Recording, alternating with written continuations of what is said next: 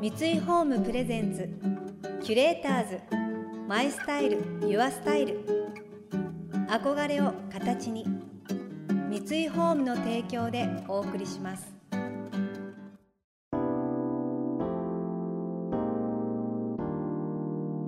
溢れる情報の中で確かな審美眼を持つキュレーターたちがランデブー。今日のキュレーターズは青木宗隆です。白尾敦です。想像力を刺激する異なる二人のケミストリー。三井ホームプレゼンツキュレーターズマイスタイルユアスタイル。ナビゲーターは田中れなです。今日のキュレーターズは俳優の青木宗隆さんとフードライターの白尾敦さんです。青木さんはこれまでに映画「流浪に献身」シリーズなど映画やドラマを中心に活躍。一方白鸚さんは暮らしと食をテーマに執筆されこれまでに自炊力や日本のおにぎりといった本を出版されています。20年以上前デザインの専門学校に通っていた青木さんとフードライターとして活躍される前の白鸚さんがアルバイト先で出会いお付き合いを続けていらっしゃいますがそんなお二人の共通項は食への飽くなき追求心。利き酒師の資格も持つ青木さん。ウイスキーへの思いもひとしおのようです。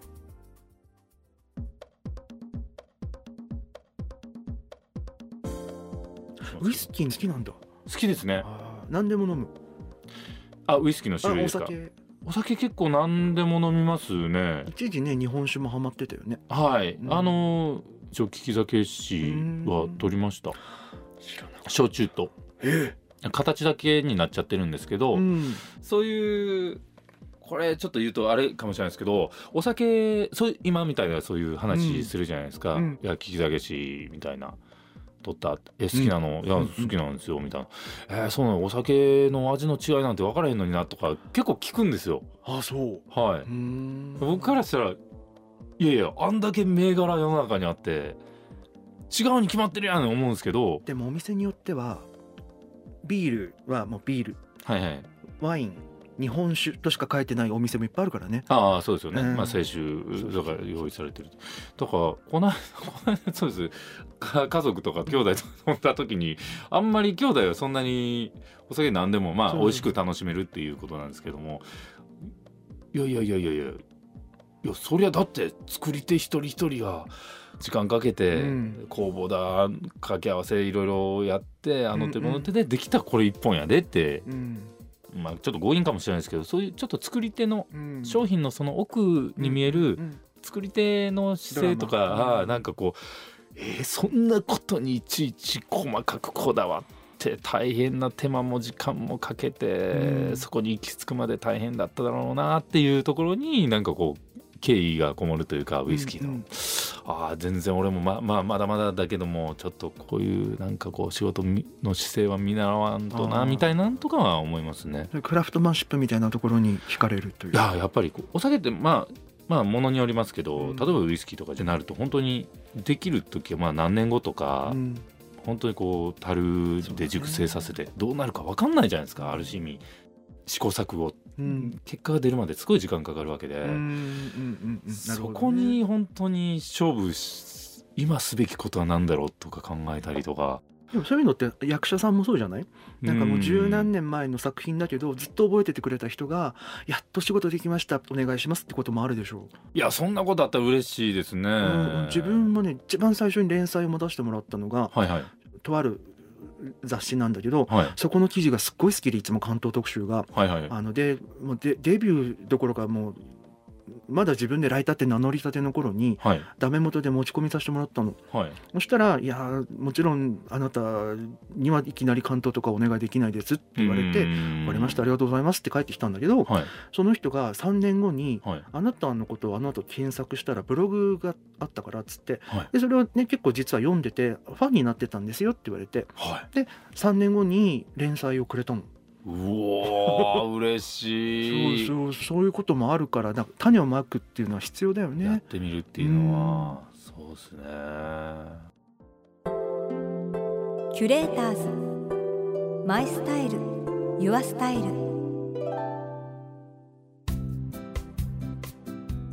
田中れながナビゲートしています東京 FM キュレーターズ。今日のキュレーターズは俳優の青木宗隆さんとフードライターの白尾敦さんです。ウイスキー作りのお話はお二人の仕事論へとつながってきました。そうですね。何年か前のことが実は何かの出会いになるかもしれないっていうやっぱりこう動かないとねダメだなって思いました。さらに青木さんも俳優としての原点を知ることができるエピソードを聞かせてくれました。もうなんかオーディションで、うん。どうしてもこの映画やりたいっていうのがあったんですよ、ほんでやっぱ緊張しちゃうんですよ。気合入りすぎて絶対撮りたいっていう思いが強いすぎて、でオーディション芝居やったんですよ。で「ありがとうございました」なんですけども。もうもうちょっとこう。もやもやしちゃって「すいませんうんちょっともう一回いいですか?」ってなって、うんうんでもう一回やらせてもらったんです「うん。あいいですよ」っつって。でやらせてもらうんです。でもやっぱりもう一回もこう緊張してセリフが噛んだりとかなんか思ってたようにできなくていやでもまたもう一回っていうのもちょっとさすがにちょっとないなと思って「いやありがとうございました」って言ってあの会場が渋谷だったんですけど、うん。渋谷の駅まで歩いて帰ってで切符買って電車待ってたんですよ。いやあかんやろと、うん。あかんあかんって思ってもううんその場で切符破ってまた会場に戻ったんですよ。で戻って、えっと「ちょっとすいませんもう一回やらせてほしいんですけど」って言って。まあ、その時はもうすでに女の子のオーディションやってたんでちょっと、まあ、じゃあ待っててもらってもいいですか、まあ、12時間ぐらいちょっとどっかに待ってて。でそこからまた行って。うん。じゃあいやななんでんどうだったの？いやちょっとあのなんかこう納得いかないというかねこんなまあ若いやつのそのうん。ざれ言ですけどもちょっともう一回やっぱりやりたくてって言って「うん。あ分かりました」っつって。でやったんですよ。そしたら「うん前の方が良かったな」とか。言われて「いやでもそれはすごいいいことだよ」って言ってで結ま果どうなったの？あ、あー落ちました。ああそうなんだ。ですけどまあなんか印象がね絶対にすごい残ったろそうそうですね。その後とか別の作品とかで声あの助監督の方だったんですけどもあー。あの竹正治さんっていう監督ねあのちょっとまた別の時とかで声かけてくださったりとか。でやっぱりまあその配役に合ったうん。イメージっていうのもありますから、オーディションは否定じゃないもんね。そうその役に合う人を探すって。はい。でも若い時ってそう思えないよね。思えないですね、うん。もう本当に悔しかったですけわどでもなんかこう今の状況においてはやれることはやったし、うんうんうん。あ自分はまだまだなんだな緊張する自分をなんとかこううまいことをこううんしないようにというかあの集中できるようにっていうことをやっていかないといけないんだな、まあ、課題であったりそういったものが見えたりとかはしましたね。出会った最初の頃にはいはい。何でだったか忘れたけど仕事なのかでうまくいかなくってはい。でそれをうまく宗隆が言葉にできなくてムーってなっちゃってはい。泣いてるのを見たことがある。泣いたっていうかボロボロじゃないけどこう、はい。悔し涙みたいな。あはあなるほどなって思ってなんか、うん。そういうところあるよね。悔しいことは相当あったと思いますね。うんうんなんでなんだだからうまく言語化できないじゃない？そうですね。だんだんできるようになってくるんだけどさ。あーなんかいやまあそうですね。結局ななんであいつなんだみたいな とか。オーディションで選んでくれよみたいなとかうん。そういうのとかはなんかあったと思います。なんかこう自分の力じゃ全然こう抗えないうんなんかものが見えたりとか。考えてもしょうがないことを考えないようにする力は増してきた、うーん。うーんうん。自分はいや得意じゃないけど。そんなに。ううん。ん自分得意じゃないですね。でもやっぱりうん。全部はあれはできないですね。うん。やっぱりそれそれも自分たらしめてる そう部分でもあるので。そうですね。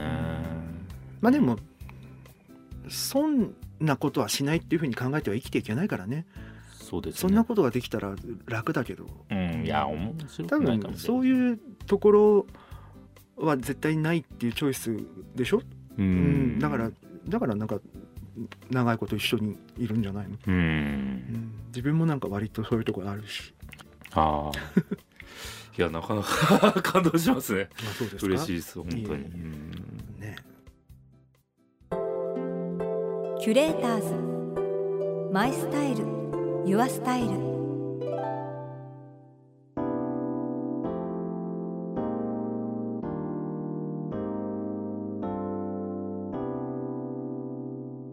田中れながナビゲートしてきました。三井ホームプレゼンツキュレーターズマイスタイルユアスタイル。今日のキュレーターズは俳優の青木宗隆さんとフードライターの白尾敦さんとのお話をお届けしました。いやこれはもう宗君の悔しさを思うとこう泣けてくるしやっぱりこう悔しいっていうのはもう俳優まあどの職業でもそうですけどつきものですよね。でもその悔しさを思いっきり感じることってやっぱ苦しいんですよね。苦しくて苦しくて苦しくて苦しくてもう胸張り裂けそうなんだけどそれで泣けちゃうこともあるんだけどなんか泣いちゃいけないようなついなんか泣いてる自分って小さいのかななんて思ったりする時もあるんですけどやっぱりこう泣いて泣いて強くなっていこういいんだこれはってちょっと思えるようなエピソードでしたよね。やっぱりこう悔しさをバネにしていつまでもやっていきたいなってこう自分を重ねて感じてしまいました。でもそんなところに白鸚さんの考えてもしょうがないことを考えないようにする力は増してきたっていうもう言葉が優しくて優しくて泣けてしまいますね。いやほんといいお話をお二人ありがとうございました。白鸚さんは大和書房より料理は嫌いでもないけどしんどくて無理な日もよくある人に向けたエッセイレシピ集台所を開くを3月下旬に発売予定です。この番組では感想やメッセージもお待ちしています。送ってくださった方には月替わりでプレゼントをご用意しています。今月はドイツミュンヘン発祥のデザイン家具雑貨ブランドカレのカラードライのデコフィギュアです。動物のサイがモチーフとなっておりとってもカラフルで遊び心にあふれたデザイン。お部屋に置くだけでパッと明るい印象にしてくれます。またインテリアライフスタイルなどあなたの暮らしをより上質にする情報はウェブマガジンストーリーズのエアリーライフに掲載しています。今月のリコメンドトピックは家中を快適温度で包み込む全館空調の魅力です。詳しくは番組のホームページをご覧ください。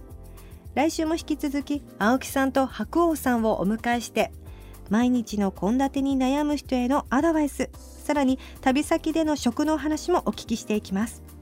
それでは素敵な週末をお過ごしください。田中れなでした。三井ホームプレゼンツキュレーターズマイスタイルユアスタイル。憧れを形に三井ホームの提供でお送りしました。